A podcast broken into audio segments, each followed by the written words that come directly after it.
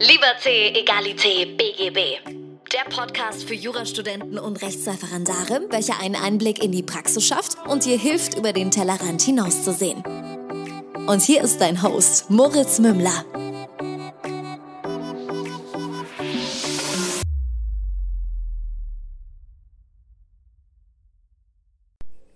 Servus und herzlich willkommen zu einer neuen Folge von äh, Liberté, Egalité, BGB. Mein Name ist immer noch Moritz Mümmler und willkommen zurück mit einem vernünftigen Intro.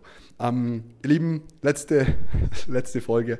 Habt ihr mich so gefühlt nach und vor einem Mental Breakdown gehört? Ich, wie gesagt, es geht, geht zu tief ins Thema rein. Ich, ich möchte nicht zu krass drüber sprechen. Ähm, war, man kann sich es wahrscheinlich eh denken. Ist ja vollkommen scheißegal. Ähm, und ich wollte euch unbedingt noch äh, Gedanken mitgeben. Zunächst mal, ähm, so, was hat mir bei ähm, einer gewissen Heilung, äh, die meines Wissens nach sehr temporär ist. Also ich fühle mich jetzt nicht so, als wäre ich komplett back on, on track und so, aber ich fühle mich ziemlich powerful wieder. Ich fühle mich wieder ähm, gestärkt in dem, wer ich bin, was ich bin, äh, und, und bin also so ein bisschen wie der Phönix aus der Asche. Ähm, und es geht, geht ganz gut. Ähm, jetzt ist es so, ich, ich wollte euch ein bisschen mitteilen, was, was, was war für mich Number One Game Changer. Also ich habe verstanden, dass ich Zeit für mich brauche. Ähm, Zeit für mich, da hatte ich eigentlich noch mehr dran gedacht, so alleine Zeit zu verbringen, aber es hat mir unfassbar geholfen, mit den richtigen Menschen Zeit zu verbringen. Ähm, es gibt, ich glaube, jeder Mensch hat so ein, zwei Menschen in seinem Umfeld, bei denen weiß er, dass deren Ratschläge, deren Zuhören einem extrem gut tut. Ähm, so ist es auch bei mir und mit den Menschen habe ich halt angefangen, Zeit zu verbringen. Und es ist so ein Prozess, man braucht sich nicht wundern, dass dass, dass, dass man sich immer wieder weiter aufbaut. Ich meine, egal ob das jetzt das Examen ist, äh, eine Freundschaft, die Familie, ein Todesfall, ähm, die große Liebe oder was auch immer, ähm, es wird bergauf gehen. Also so, das, das, ist, das ist mal klar. Das, das, dessen war ich mir auch immer bewusst. Das Problem ist nur, du, äh, dein, dein, deine Blickfeld, dein Fokus wird sehr, sehr eng und er wird sehr, sehr drauf gepolt, was, wenn es diesmal bei mir anders ist. Und das mag sein, ist aber sehr unwahrscheinlich. Ähm, und da möchte ich euch einfach noch, noch mitgeben, was mir extrem geholfen hat. Ich habe gestern mir einen Podcast reingezogen und in dem hat einer gesagt, wenn du willst, dass dein Kopf mal die Klappe hält, dann steig in ein eiskaltes Bad. Und dann habe ich gestern mir um 11 Uhr am Abend ein eiskaltes Bad eingelassen. Also war wirklich scheißkalt, muss ich ehrlich gestehen. Und habe mich reingesetzt das war schon kalt genug und dann habe ich angefangen, mir das Wasser komplett über den Kopf und über die Schultern und über die Arme zu gießen, weil dadurch, dass ich halt irgendwie 1,96 Meter groß bin, sagen wir es mal so, ich habe eine riesige Badewanne und trotzdem passe ich nicht ganz rein. Ähm, und das habe ich angefangen und als ich mich dann reingelegt hatte, wirklich nur alle Lichter aus, zwei Kerzen angemacht, that's it. Also wie man normalerweise ein heißes Bad nehmen würde, habe ich halt ein eiskaltes genommen. Und als ich mich dann zurückgelehnt habe, und meine Arme wieder draußen natürlich an der warmen Luft waren oder an Raumtemperatur und der Körper noch im kalten Nass, war es wirklich, ich habe den Kopf zurückgelehnt und ich hatte so ein ganz kleines High. Ich hatte so ein ganz kleines High, so für ein paar Sekunden, was wirklich so die Haut hat das Bitzeln angefangen, sie ist warm geworden und das war echt ein interessantes Gefühl. Ich muss sagen, ich bin ziemlich traurig, dass wir hier in der Nähe äh, jetzt keinen, keinen See oder so haben, zu dem ich mal ganz spontan hinfahren kann, weil ähm, der nächste sind so 20 Minuten. Das werde ich definitiv demnächst mal machen und da mal reinsteppen. Äh, aber Kälte ist so geil. Es ist so unfassbar gesund und je schwerer es dir fällt, desto mehr hast du es halt nötig. Ich habe es mit kalten, eiskalten Duschen gemacht, aber so ein Bad ist nochmal eine ganz andere Story, weil in dem Moment, wo du dich reinlegen kannst, gerade bei einer, bei einer Badewanne, kommst du viel eher in so einen meditativen, meditativen Zustand. Bei der Dusche ist es so, du hast jederzeit die Möglichkeit, mach aus, mach aus, mach aus. Es kommt immer mehr kalt von oben. Beim Bad gewöhnst du dich an den Effekt, habe ich das Gefühl. Und habe mir den Gewöhnungseffekt halt dann immer auch wieder genommen. Ähm, so viel zu kleinem Relief und mein Kopf war totstill. Also es war wirklich nur, ich habe nichts gedacht, gar nichts. In dem Moment, es war Ruhe.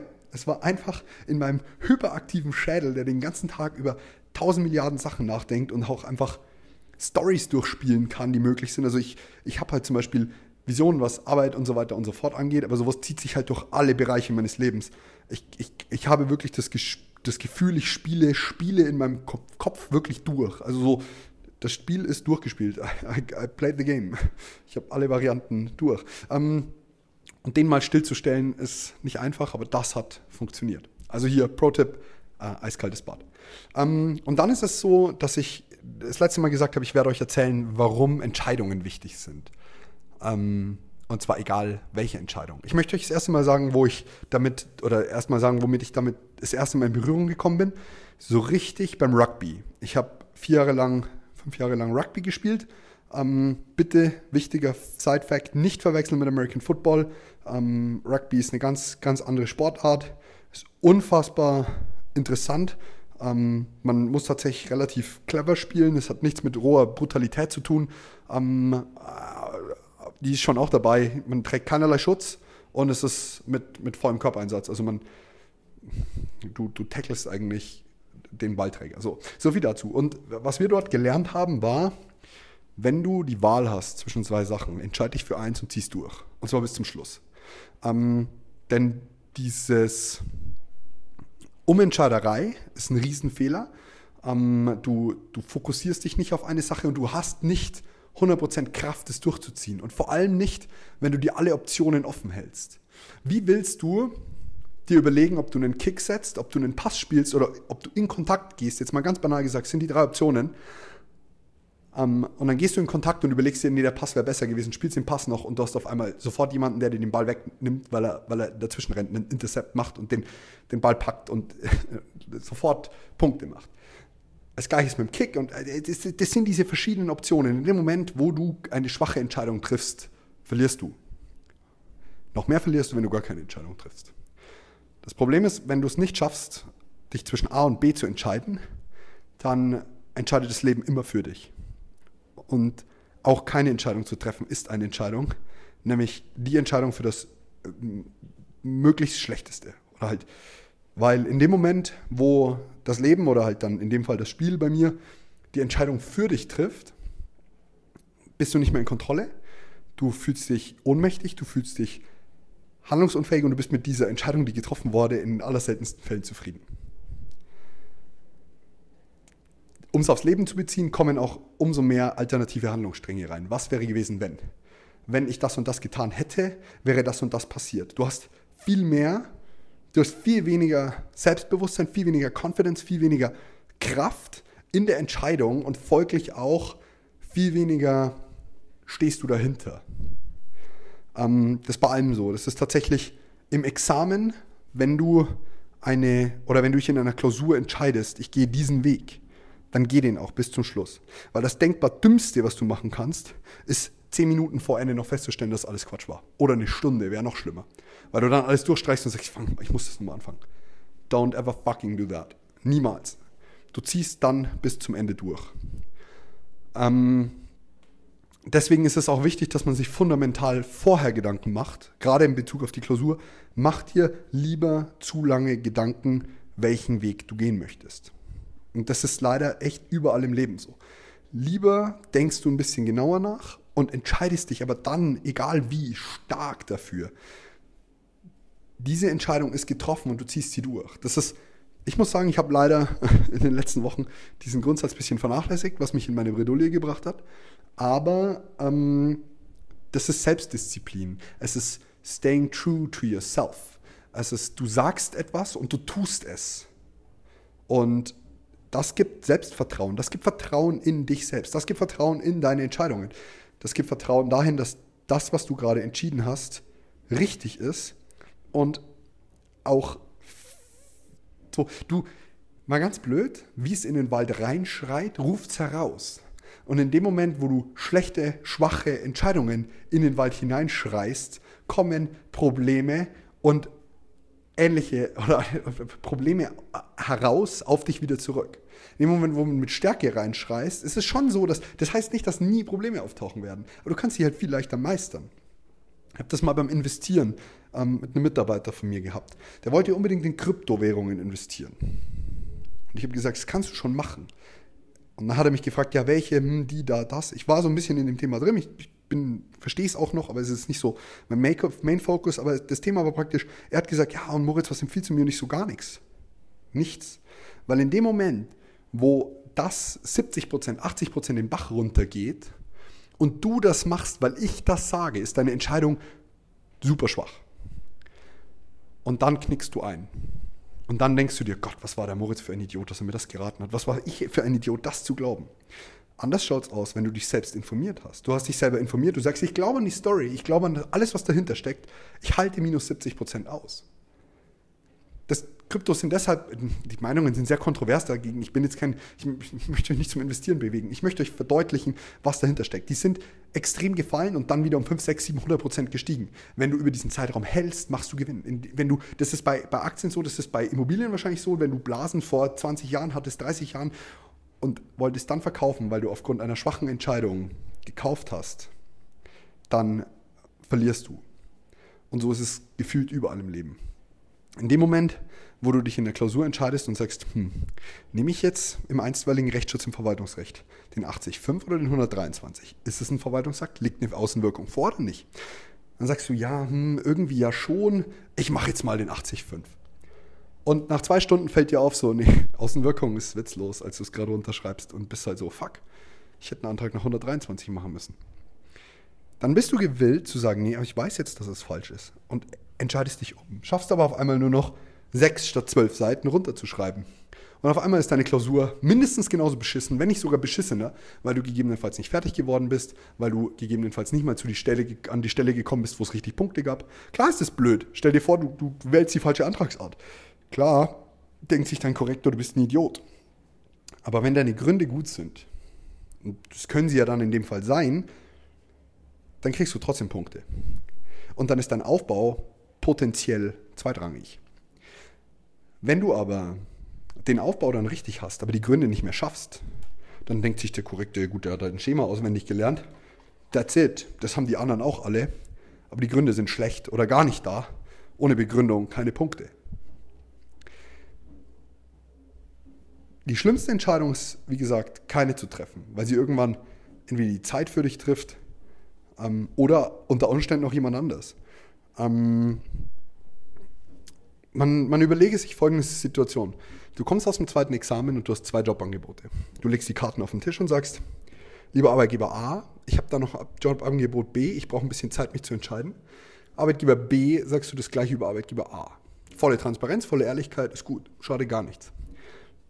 Jetzt kriegst du es nicht auf die Kette zu sagen, welcher ist besser, welcher ist besser, welcher ist besser. Der eine zahlt 10 Euro mehr, der andere, da muss ich ja Stunde weniger arbeiten. Hm, hm, hm, Irgendwann kommt einer von beiden Arbeitgebern und sagt, Entschuldigung, aber wir hätten gerne starke Entscheidungen von unseren Mitarbeitern. Wir brauchen das im Geschäftsleben, wir brauchen das jeden Tag. Sie haben sich nicht stark entscheiden können, Sie sind scheinbar nicht der Richtige für uns oder die Richtige. Jetzt bleibst du mit dem anderen Arbeitgeber. Jetzt hat sich das Leben für dich entschieden. Wenn du Glück hast, will er dich noch. Wenn du Pech hast, will auch der dich nicht mehr. Dann hast du zwei Chancen vertan, hattest alle Möglichkeiten und hast es nicht geschafft, dich zu entscheiden. Ist ein bisschen wie wenn du ein Kind zwischen zwei gleich geile Spielzeuge stellst. Schlaue Kinder rennen zu einem hin und sagen, passt, ich nehme eins. Kinder, die vielleicht diese Gabe noch nicht bekommen haben oder wie auch immer, wobei ich glaube, in allerseits Fällen wird da schlau gehandelt, ähm, die können sich nicht mehr entscheiden. Das legt sich auf den Boden, haut den Kopf auf den Boden und schreit. Warum? Weil es nicht weiß, welches nehmen soll. Oder es nimmt, rennt zum einen hin, nimmt das andere mit und ist so, äh, aber ich weiß nicht, welches ich nehmen soll, wie auch immer.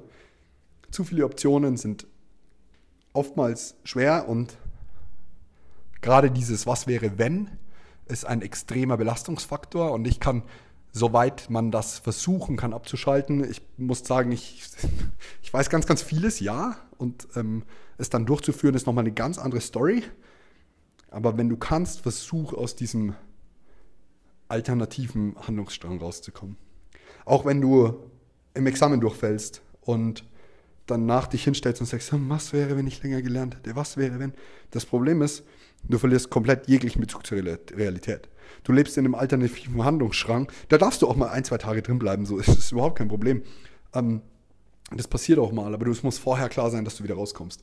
Und mein Coach hat ähm, in einem Call gestern zu mir gesagt, ähm, in dem Moment, wo du zu lange in diesen alternativen Handlungssträngen drin lebst, steuerst du mit vollem, mit Vollgas voraus auf eine Depression zu. Und das ist ein Moment, wo du, wo du es schaffen darfst, deine, deine Mittel und Wege, die du für dich etabliert hast, deinen Kopf ruhig zu stellen, still zu machen, nicht zu denken. Alan Watts, Philosoph, hat gesagt so, es gibt Denken, aber es gibt nicht das Muster vom Nichtdenken. Und das ist unfassbar wichtig. Ich finde es so ein krasses Konzept vom Nichtdenken. Wir können lesen und nicht lesen. Wir können Fernseh schauen und nicht Fernseh schauen. Aber können wir denken und nicht denken?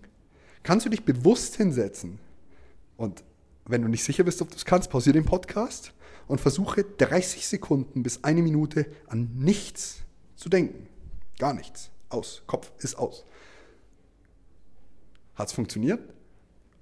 Also ich muss sagen, ich habe damit meine Schwierigkeiten. Und das ist genau das, was Meditation eigentlich darstellt. Viele sagen zu mir, Meditation, das funktioniert bei mir nicht. Und ich bin so, das habe ich euch im letzten Podcast schon erzählt. Go for it, try it out, try it out. Ich, ehrlich. Ähm, dabei kann so ein eiskaltes Bad helfen.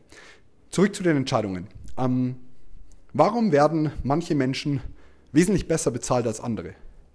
Warum werden Juristen generell besser bezahlt als andere Jobs? Oder an, an, an, ja, andere Metiers? Weil sie Entscheidungen treffen müssen. Weil sie sich entscheiden müssen, stelle ich die Klage ein, nehme ich sie zurück oder erkläre ich für erledigt. Äh, einstellen geht nicht, sorry. Ich bin ein bisschen verwirrt. Ähm, nehme ich sie zurück Erkläre ich sie für erledigt oder mache ich ein Anerkenntnis? Ja, du musst halt die Entscheidung treffen. Früher oder später ist es deine Aufgabe, für andere Menschen, für Mandanten Entscheidungen zu treffen. Und wenn du glaubst, dass das leichter ist, als für dich selbst eine Entscheidung zu treffen, dann glaub mir, das ist es meistens nicht. Denn da stehen dann potenziell, wenn es wenig ist, 10.000 Euro auf dem Spiel. Wenn du in der großen Skala arbeitest, können es auch mal schnell 100.000, eine Million, 10 Millionen, 20 Millionen, 100 Millionen, vielleicht sogar noch ein bisschen mehr, je nach deiner Jobsituation sein, über die du da gerade potenziell entscheidest, über die du dir gerade potenziell einen Haftungsfall ins Haus holst. Und trotzdem wirst du entscheiden müssen. Weil wenn dir deine Frist abläuft, und da sind wir wieder bei dem juristischen Bezug, der so unfassbar wichtig ist, wenn dir deine Frist abläuft und dich nicht entschieden hast, ja, Entschuldigung, aber dann hast du halt Pech gehabt. Dann ist halt nun mal vorbei. Und das Gleiche hast du halt irgendwie mit der Verjährung zum Beispiel. Du entscheidest, du willst hm, vergleichen, vergleichen, nicht, vergleichen, vergleichen, nicht. Ja, drei Jahre rum, Pech gehabt. Äh, raus. Das Gericht nimmt auch nicht an, dass du sagst, liebes Gericht, ich konnte mich noch nicht entscheiden, bitte mach das für mich oder so. Das, das wird halt auch nichts. Ähm, das kann ich euch wirklich mitgeben. Das ist ein unfassbar wichtiger Punkt, den ich selber lernen durfte, den ich selber hm, zwar kenne und mir auch echt Mühe gebe, das umzusetzen. Also ich versuche immer sehr schnell zu entscheiden. Ah, ich möchte euch noch ein, ich möchte euch unbedingt noch eine, eine Handlungsempfehlung mitgeben, wie man das üben kann. Ähm, gerade sind zwar alle Restaurants irgendwie zu, aber man kann zum Beispiel in ein Restaurant gehen und ähm, einfach schnell entscheiden. Also man liest die Karte, einmal liest sie die einmal durch und dann entscheide ich mal innerhalb von 15 Sekunden. 15 Sekunden, ganz schnell. Du kannst üben, du kannst diesen Entscheidungsmuskel, den du hast, voll trainieren. Und es geht sogar noch weiter. Das Problem ist in dem Moment, wo du zu dem Italiener, zu dem du immer gehst, dich entscheiden musst und du musst innerhalb von 15 Sekunden entscheiden, wirst du meistens bei dem bleiben, was du schon kennst. Du wirst meistens die Pizza nehmen, die du immer isst oder die Nudeln. Probier mal bewusst dich nicht dafür zu entscheiden. Und dann schau mal raus, was passiert.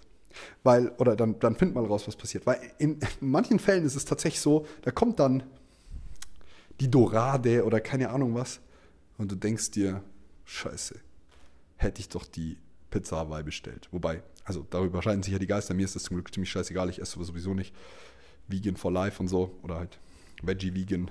Ähm, aber back to topic. ähm, und du denkst dir, scheiße, wäre doch besser gewesen. Und dann kommst du das erste Mal an diesen Punkt zu bereuen.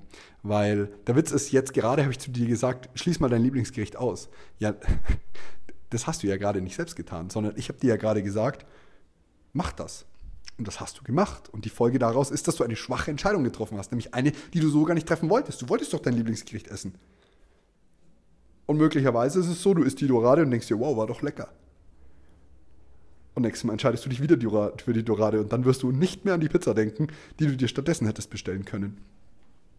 Und das ist was, das wollte ich euch unbedingt mitgeben. Das war mir extrem wichtig, weil wie gesagt, ich habe selbst am eigenen Leib erlebt. Ich habe selber den Fehler gemacht, äh, obwohl ich es besser wusste.